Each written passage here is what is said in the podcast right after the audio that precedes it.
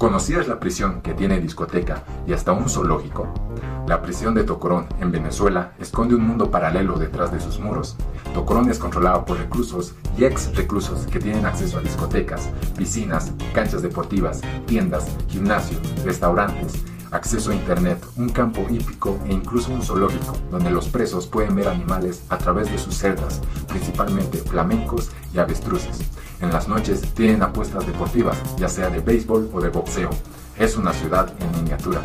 Cuentan con un banco interno donde los reclusos deben pagar entre 3.000 a 5.000 dólares para poder ingresar a la prisión.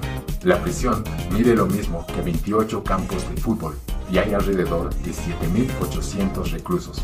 El pasado septiembre, el gobierno envió alrededor de 11.000 efectivos para recuperar el control de la prisión.